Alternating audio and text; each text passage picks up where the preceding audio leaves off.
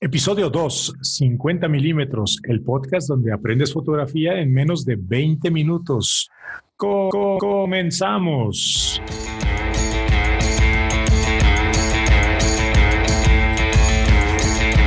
¿Qué tal, Octavio? ¿Qué tal, Eduardo? ¿Cómo están? Eh, estamos nuevamente reunidos aquí para todos nuestros amigos aficionados a la fotografía. ¿Cómo estado? Hola, ¿qué tal, Luis? Bien, aquí, este, pues ya listos para arrancar nuestro segundo podcast, que recordarás que es eh, el tema tipos de cámaras. Y aquí estamos hablando de los tipos de cámaras que se comercializan actualmente y que puedes adquirir. Excelente, yo creo que a nuestros amigos nos, nos, va a interesar. A mí mismo me interesa mucho porque ando queriéndome comprar una cámara. Ahorita me van a ayudar a elegir la mejor opción para, para todas las necesidades y gustos. Platícanos, Eduardo. Hola, ¿cómo están? Buenas, buenas tardes para nosotros ahorita, dependiendo de la hora a la que nos escuchen nuestra audiencia. Buenos días, tardes o noches. Eh, muy bien, pues aquí muy entusiasmado avanzando con esta iniciativa y siento que cada vez vamos armando una biblioteca más extensa para poder ayudar a quien empieza, a quien ya está involucrado en el mundo de la fotografía y puede aprender un poquito más. Y yo estoy seguro que a quienes están muy metidos y nos escuchen, gente que vamos a aprender, de la cual vamos a aprender muchas cosas también. Este, platicábamos hace un ratito que de pronto los temas se vuelven extensos y pues a ver si no tenemos que empezar a partir estas entregas o intervenciones en eh, segmentarlas en dos partes para este, pues hacerlas más fluidas e interesantes. Pero todo bien y listos para darle ahora con las cámaras, que a mí también es un tema que me apasiona mucho, este, desde ver cámaras de gran formato viejitas, ¿no? Cómo ha evolucionado el tema y pues cuál es la, la, la el común, los comunes denominadores en, la industria actual, desde cámaras compactas hasta cámaras complejas. No vamos a llegar a medio formato ni a gran formato, pero este, sí cubrir lo del fotógrafo promedio y fotógrafo profesional hasta full frame, ¿no? Entonces, pues, Octavio, te paso la palabra para que nos empieces a platicar un poquito de, cómo funciona esto de la división de las cámaras. Eh, claro que sí, Eduardo. Bueno, eh, ya haciendo un poquito de investigación, al momento ahorita tenemos eh, varias cámaras que se comercializan. Serían las compactas o también llamadas point and shoot, las instantáneas, las de celular, las mirrorless y las reflex. Yo les voy a, empezar a hablar un poquito de estas, de las compactas. Eh, este tipo de cámara se caracteriza, su característica principal es que no es de lentes intercambiables, tiene un solo lente eh, con el cual muchas veces tienen un buen zoom digital y este zoom nos ayuda a capturar imágenes, pues, digamos que más cercanas. Eh, otra característica es que son, eh, como su nombre lo dice, compactas, puedes meterla en el bolsillo del pantalón, en un saco, puedes transportarla sin ningún problema y, y sacarla en todo momento para tomar fotografías. Inclusive yo lo vería como una alternativa a tu celular porque tienes más capacidad de memoria, puedes este, ponerle tarjetas SD y aparte sabes que solo es para fotos. Normalmente, no sé si a ustedes les pase, pero a mí ya en el celular a veces ya hasta tomar una foto ya se me complica por el tema del almacenamiento, ¿no? Entonces, si, si tuviera una compacta, seguiría tomando fotos sin ningún problema y el celular lo ocuparía pues para, para otras cosas, ¿no? De, bueno, comentaban en el podcast pasado que una de estas fue mi primer cámara, fue una Nikon y súper bien. De hecho, creo todavía la tengo y, y tenía muy, muy buenas prestaciones para su momento, pues tenía creo que 12 megapíxeles, grababa en 720, eh, podías meterle tarjetas SD y súper, súper compacta. O sea, tú la transportabas a todos lados y recuerdo que me la llevé a, eh, varios eventos como de, no sé, una boda, eh, viajes, me acompañó y, y, sí aguantó y súper bien. Y ese fue el primer paso para involucrarme ya más en el tema de la fotografía. O sea que para alguien que está viendo qué onda, eh, súper recomendable y además que tiene un precio accesible. Sí, es correcto. A mí me pasa hoy algo curioso. Les voy a compartir una experiencia. Yo en algún viaje eh, que hice, pues me di cuenta que no llevaba cámara y me detuve. Compré una muy sencillita, una Sony PowerShot, si no mal recuerdo, es el modelo. La usé en ese viaje, regresé y la guardé y ahí se quedó. Y años después, buscando, me la encontré y ahora se la regalé a, este, pues, al chamaco en la casa, ¿no? Para que, porque le llama la atención la fotografía. Y ahora en, esta, en este periodo de guardar le estoy queriendo enseñar fotografía porque le llama la atención y no suelta la camarita. Y para mí ya es una cámara de estas, una cámara automática, point and shoot, compacta, como quieran llamar, y son unos robotcitos. Es maravilloso porque el que está aprendiendo no se frustra que la cámara hace todo, enfoca, eh, ilumina, decida si use flash o no. Me limita mucho para enseñarle porque no le puedo enseñar ciertas cosas, ¿no? Entonces brincamos este, entre equipos, pero pues tiene esa ventaja, la trae un chamaco de 8 años para arriba, para abajo, la golpea, le pega, toma videitos, toma fotos y de repente con, con este, resultados sorprendentes, ¿no? El otro sacó unos carritos de estos Hot Wheels y se puso a tomar fotos en la mesa y dije, ay, hijo, ¿en qué momento sacaste esas cosas este, tan padres, no? Entonces, pues sí, esa es un poquito la experiencia y es la versatilidad de, yo les llamo estos son los robotcitos. Bueno, como decía Eduardo, sí, este, pues muy, muy versátiles y, y vaya que tienes razón. Sería una cámara que sí podría prestar a un miembro de la familia más pequeño justo por eh, esta manera tan fácil de usar y un poco también para no preocuparme tanto, ¿no? Este, bueno, la siguiente cámara, las instantáneas. Estas recordaremos que tuvieron eh, pues mucho éxito por ahí de los 70s, 80s. No sé si recordarán las Polaroid. ¿Cómo no? Si yo todavía tengo la mía. Por cierto, ¿alguien sabe dónde, dónde conseguir eh, las, las películas para, para, para, seguir usándolas, sí, están geniales esas. Bueno, pues estas eh, tuvieron su momento eh, súper bien. La, verdad es que creo que pasó que las dejaron de producir. Eh, y ahora con este tema de lo vintage, de regresar un poco al pasado, empezaron a surgir y yo me acuerdo que las primeras que vi fueron de Fujifilm, eh, de hecho, eh, como regalo de, Navidad, yo le eh, compré una a mi hermana y la encontré a muy, muy buen precio. De hecho, me costó alrededor de unos 700, 800 pesos, ya con dos cartuchos que son de 10 fotos cada uno. la estuvimos usando, la probamos, estuvimos viendo ahí, por lo, tienen un tema de eh, a la hora de encuadrar, lo que tú ves en la mirilla no es exactamente a, la toma, entonces tienes que nivelar bien para, para que salga todo encuadrado, ¿no? Eh, ahora ya han estado evolucionando cada vez más y ya, y ya inclusive puedes ver eh, la fotografía en la pantalla de la, de la cámara y decidir ya tú si la imprimes o si, o si simplemente la pasas de largo y tomas otra. Eso pues súper interesante porque, ajá, en instantáneas, eso se me hace ya una función muy avanzada. Está genial, está genial. Vamos a, buscar algunas para recomendar a nuestros amigos eh, de estas, estas nuevas, esta nueva tecnología en cámaras instantáneas. ¿Qué otro tipo de cámaras comentan? Platíquenos. Bueno, tenemos este la cámara que ahora todo el mundo trae en el bolsillo, que es la del celular. Aunque, aunque quisieras comprar un celular, creo que sin cámara ya sería una tarea imposible. Y está muy bien porque pues ahora todos nos hemos vuelto tanto reporteros gráficos, ¿no? O sacamos el celular y tomamos foto a todo. Y está muy padre. Eh, sin lugar a dudas, este, si te gusta la fotografía, pues desde ahí puedes iniciar a, a probar con diferentes tipos de encuadres, diferentes planos. Y pues aquí sí es un tema súper, súper complejo.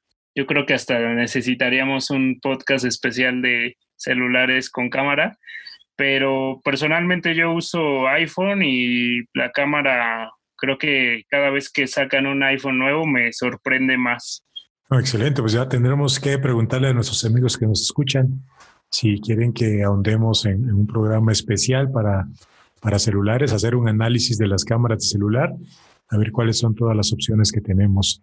Excelente. ¿Tú qué opinas, Eduardo? Platícanos. Sí, no, yo, eh, pues yo un poquito, este, creo que sido parte de la evolución del mundo este tipo de cámaras, porque como bien dice Octavio, hoy ya es imposible traer un celular sin una cámara, y eso inclusive ha hecho que la información se difunda entre en las sociedades de una diferente manera. No es nada más por el gusto de la fotografía, pero si uno tiene una necesidad desde, voy a poner un ejemplo tonto, ¿no? Quieres grabarte el modelo de un aparato, de algo que viste, le tomas una foto y ya lo llevas, ya no necesitas ni siquiera una pluma un papel.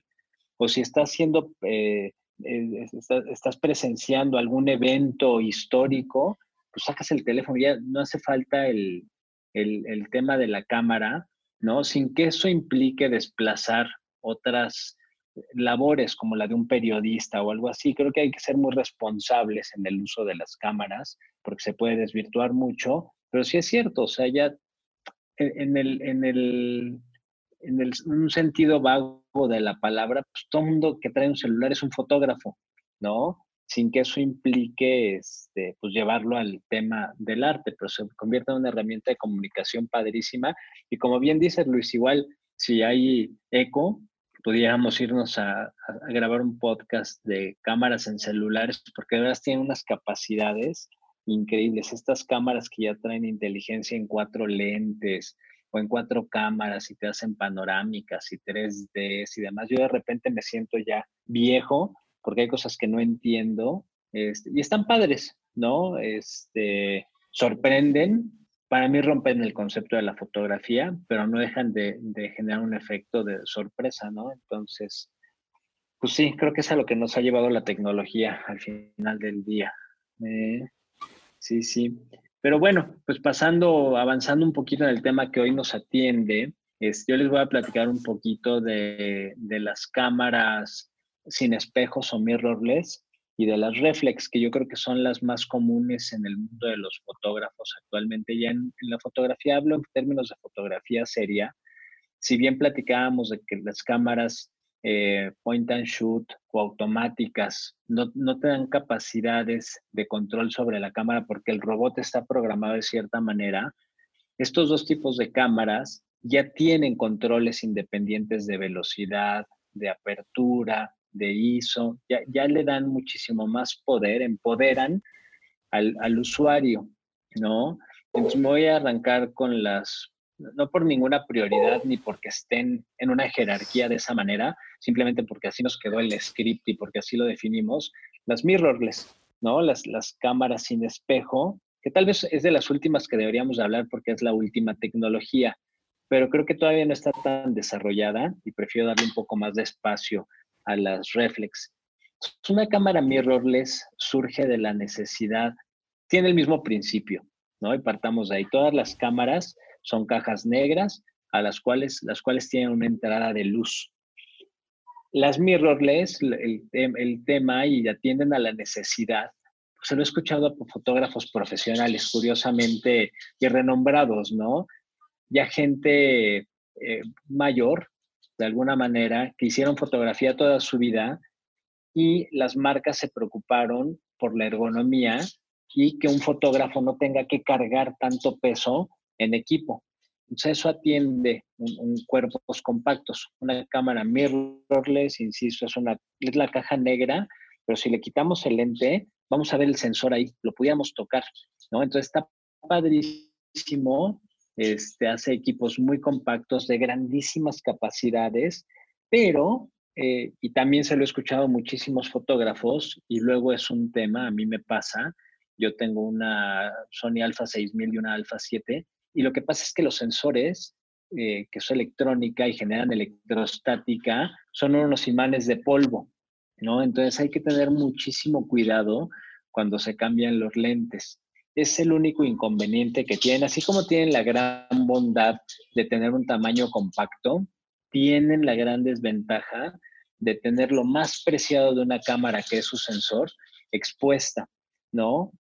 Pero insisto, con las mismas capacidades, permiten tomar fotografías en modos manuales, en modos con eh, prioridad de apertura, con prioridad de, velocidad, este, automático o preprogramado, ¿no? La famosísima P, eh, y bueno, dependiendo de la electrónica se pueden hacer muchas otras cosas, pero en, términos prácticos eso es una cámara mirrorless, una cámara que no tiene más mecánica, es un cuerpo compacto y que al momento de cambiar lentes el, el sensor queda expuesto. Entonces yo, para quien ahorita nos escuche y a ver que voy a comprar cámara y me interesa y he escuchado el boom de las mirrorless, porque ahora Canon ya sacó su serie M, no existen las alfa de las Alpha 7, las A7 de Sony, y ahora salió Canon con sus M's, yo lo único que, en lo que hago hincapié y cuando me preguntan mi experiencia, es lo que transmito, es que el sensor es muy fácil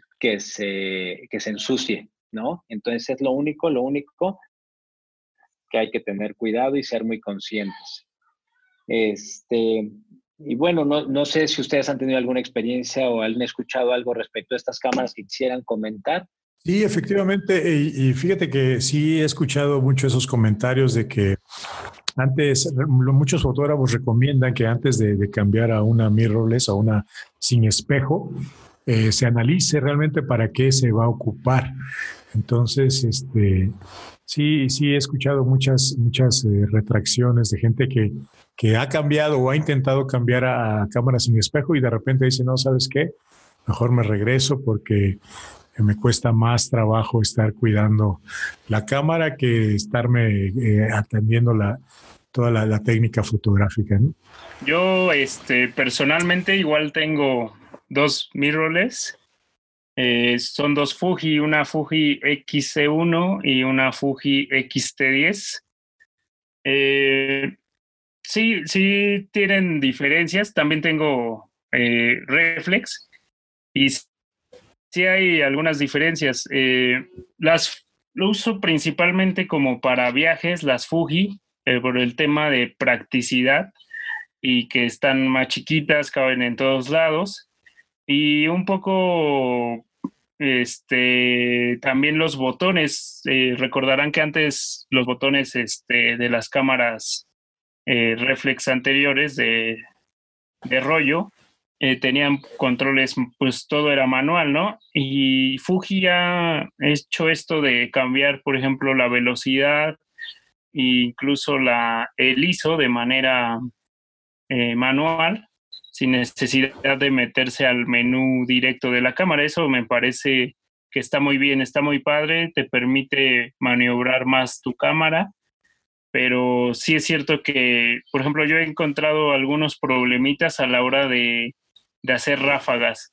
Eh, depende mucho, obviamente, de tu tarjeta SD, pero yo siento que sí todavía tienen un tema ahí eh, en el cual deben de, atender porque a veces se llegan a, a trabar o, bueno, no eh, a tomar la ráfaga, pero no toman todas las, las secuencias, no se siente como la reflex que puedes dejar el, obtura, el obturador y que haga la, la secuencia, ¿no? Ese sería el punto. Sí, es correcto, es correcto. Ahorita con lo que mencionas, me traes a la mente, bueno, dos situaciones, ¿no? Porque podrán decir, a ver, si la reflex no la recomiendas porque es delicada, pero mencionas que tienes dos. Y bueno, es que tienen bondades, también esos equipos tienen muchas bondades uno de ellos es el rango dinámico. Ya podremos hablar del rango dinámico en la fotografía, que es muy importante. En, en esos términos, Sony está muy, muy avanzado. De hecho, la Alpha 6000, que en algún momento fue la cámara más rápida del mundo, era un desarrollo hecho de la mano con Hasselblad. Hasselblad tenía una cámara idéntica a la, a, la 6000, pero costaba como tres veces más y Sony sacó la, la 6000 este, son muy eficientes Y lo que les quiero platicar de este es, en alguna ocasión tuve la fortuna, la visión y la fortuna de ver que venía una tormenta eléctrica. Este, puse todo mi equipo porque además soy un aficionado a los relámpagos. Me gusta cazar relámpagos. Entonces eh, salí, monté mi tripié, mis settings y todo, tomé las fotos y de verlas en la pantalla, pues no estaba muy contento, pero a la hora que me fui a revelar, salieron unas cosas, les voy a compartir unas, unas fotos de esa, de esa tormenta eléctrica espectaculares y todo gracias al rango dinámico. ¿no? Estas cámaras tienen un rango dinámico mucho más amplio este, que cualquier otra cámara que yo haya utilizado o haya tenido. Este, esa es una. Y la otra, esa es una de sus ventajas, ¿no? Ya hablamos del, peso y de una, especificación técnica. Desventajas, que esté expuesto el, el sensor y la otra es que al no tener el sistema de espejos, que ya ahorita entraremos en ese tipo de cámaras, el sistema de espejos nos permite ver a través del lente, o sea, vemos, entra luz, entran nuestros objetos al lente, rebotan en espejos y en el viewfinder vemos lo que vamos a disparar. Las mirrorless, y yo creo que tiene mucho que ver con eso que decías, Octavio, funcionan en, base a electrónica, ya una camarita que tienen interna. Entonces, entra por el lente la toma o nuestra, nuestra escena y es captada internamente por electrónica que la convierte y la manda a una pantalla, ya sea pantalla en viewfinder, ¿no? Las, viewfinder o en una pantalla trasera, en un, transporte digital. Entonces, eso hace que haya electrónica digital y mi apreciación es que puede hacer que las cámaras no se traben mecánicamente, pero sí la electrónica no dé eh, toda para estar procesando lo que ven, lo que disparan y lo que enseñan en el viewfinder o en la pantalla. Entonces, este, yo creo que es uno de los inconvenientes de la electrónica y en las mirrorless. Tiene esa diferencia. Nos enseñan lo que vamos a tomar de forma digital y no de forma análoga. esa es otra de las diferencias. Digo, los viewfinders traen unos, unas pantallitas OLED este, que no me acuerdo ahorita de las especificaciones, pero son como si trajéramos una televisioncita 4 o 5K metida en la cámara, este, pero es electrónica total. Entonces yo creo que esa tecnología tan reciente todavía no, no alcanza las necesidades de un fotógrafo profesional, ¿no? Pero, este, pues bueno, qué bueno que mencionaste eso. Yo creo que ese es uno de los efectos porque todo es electrónica. Nos olvidamos un poco de lo análogo, del mundo análogo. Bueno, que digo que, que sí, justo tienes este, razón. Es la, también una característica, ¿no? Que en la reflex, eh, por un sistema de, de espejos, podemos ver la, la, imagen y aquí usan una, una pantalla que, que nos está guiando, bueno, nos está diciendo qué imagen vamos a tomar y que a veces a la hora de, bajar el botón para enfocar, para, para tomar la foto, ya casi prácticamente te está dando la imagen de lo que vas a capturar. Eso también pues está, está padre, pero sí, como mencionas, este tema de tecnología eh, puede hacer que la cámara esté haciendo muchas funciones a la vez y puede llegar a, pasar esto, ¿no? Que comentábamos. Ah, indiscutiblemente, esa es una de las principales diferencias y es lo que quería platicar. las mirrorless tienen esa capacidad. Puedes ver al momento del disparador estar a media carrera, te muestra una vista previa de cómo va a quedar la foto final. Es correcto, porque ya procesó, ya, ya vio los parámetros de apertura, velocidad e ISO, los interpreta. Y como tiene esa camarita interna, ya te da el resultado final. Yo no sé si eso es bueno o malo. La verdad es que a mí todavía me sigue gustando ver cómo se ve a través del lente, a través de espejos en las reflex y seguir jugando con parámetros. Se me hace que le quita un poquito el sabor, ver el resultado final, inclusive antes de tirarlo. Pero sí, es, otra de las, no sé si es bueno o malo, pero sí es una de las características de una cámara mirrorless. Efectivamente, se me estaba pasando. Pero bueno, yéndonos a las reflex, yo creo que es, es la evolución más natural y lógica de la fotografía y por algo han tenido la penetración y el éxito que han tenido. ¿no? Son cámaras que tienen un arreglo de espejos en su interior. Este mismo arreglo de espejos protege al sensor. Entonces, lo único, lo que hace, voy a tratar de describirlo y es uno de nuestros retos de, de hablar, tratar de hacer imágenes habladas, ¿no? La luz siempre viaja de forma perpendicular al objeto que la ve. O sea, la luz incide en un objeto y los rayos, voy a hablar en términos de nuestros ojos, lo que vemos viene de forma perpendicular a nuestro sensor, que es el ojo. Lo mismo pasa con las cámaras, la luz viaja y viaja a través del barril del lente.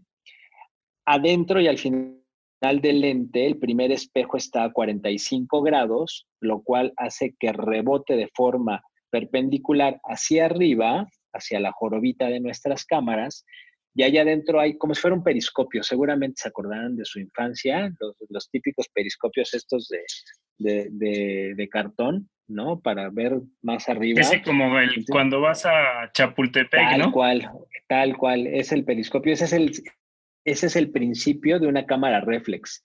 Tiene dos lentes en, a 45 grados este, perpendiculares, entonces la luz que incide y que entra por el barril del lente pega en el primer espejo, sube la imagen a la jorobita de nuestra cámara, que ahí está el segundo espejo, y el otro de 45 hace que rebote la luz en nuestro viewfinder. Estamos viendo de forma analógica lo que vamos a, disparar sin ninguna desviación, a diferencia, lo mencionabas por, por ahí, Octavio, en las point and shoot o en las, en las instantáneas, hay un desfase entre lo que estamos viendo, si hay unos ángulos. Si no mal recuerdo, y si alguien que nos está escuchando me ayuda con el término, si no mal recuerdo, ese efecto se llama de parallax, ¿no? Entonces hay que ajustarlo. La cámara está apuntando a un lado por esta incidencia perpendicular, pero nosotros estamos viendo cruzados.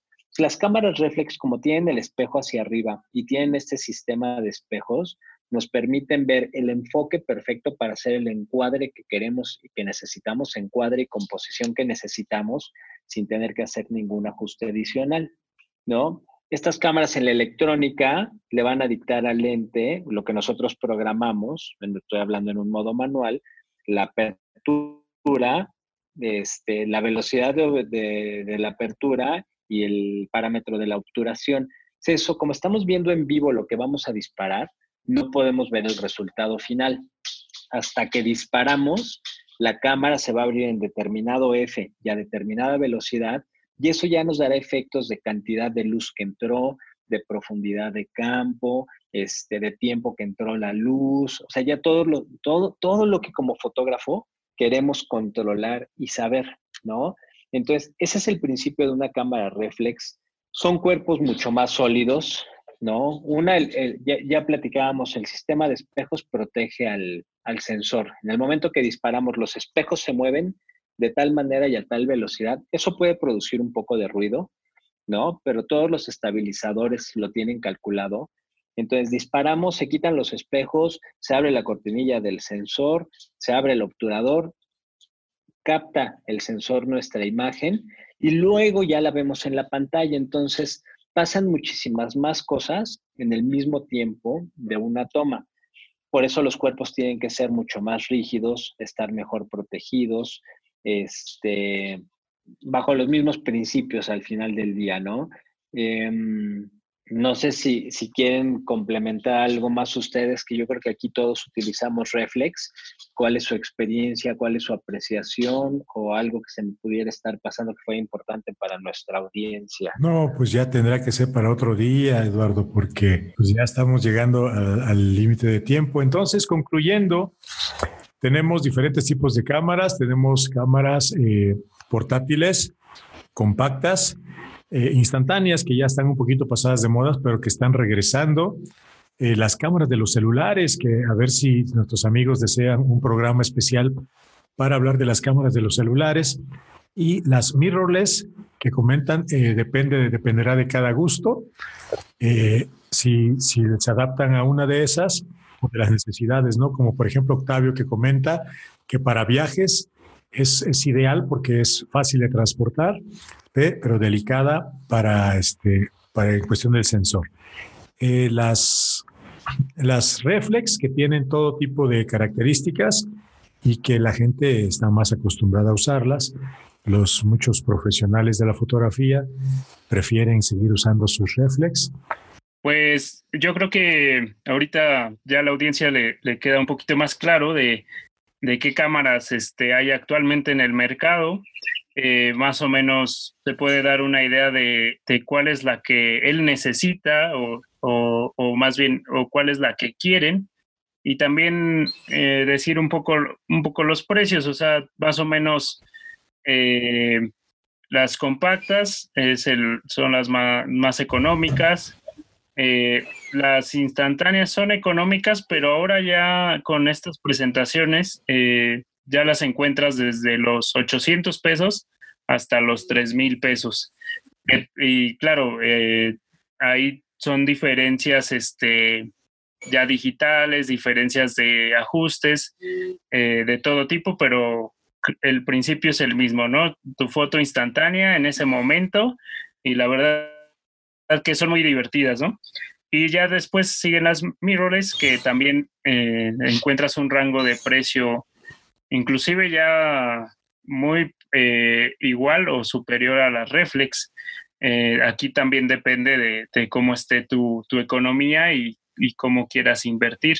Y la reflex, pues, es el, la cámara más eh, tradicional, digamos, en el mundo de la fotografía, que lentes intercambiables, vas a, tener todavía como que esta idea de cómo era una cámara análoga, porque todavía tiene algunos componentes y eso sí va a estar un poco más grande, eh, pero te va a servir, ¿no? Demasiado para, para incursionar y para quedarte ahí con ella un, un largo tiempo. Excelente. ¿Algo más que nos quieras comentar, Eduardo, antes de despedirnos? No, no, no, nada, nada más que no, pues nada más eso lo que decía Octavio, reforzando lo que aunque le echamos muchas porras y decimos que lo mejor y más usado son las reflex, que no espanten, porque en términos de presupuesto yo creo que hay excelentes opciones de reflex, este, muy accesibles y con todas las capacidades. Cualquier cámara reflex puede ser utilizada en todos sus parámetros, en su máxima expresión, como cualquier fotógrafo profesional. Muy bien, amigos, pues eh, por nuestra parte es todo. Eh, si gustan contactarnos, si tienen alguna otra pregunta que hacer para Eduardo, para Octavio, para un servidor, recuerden eh, conectarse a la página streetwalkings.club, diagonal contactar. ¿Y cuáles son sus redes para que la gente se ponga en contacto con ustedes? Claro, yo me encuentro como Octavio Cortés Fotografía en Facebook y en Instagram. Y también está la caminata fotográfica en Instagram. A mí me encuentran en Instagram como LaloGil01. Excelente, pues muchas gracias y hasta la próxima. Bye.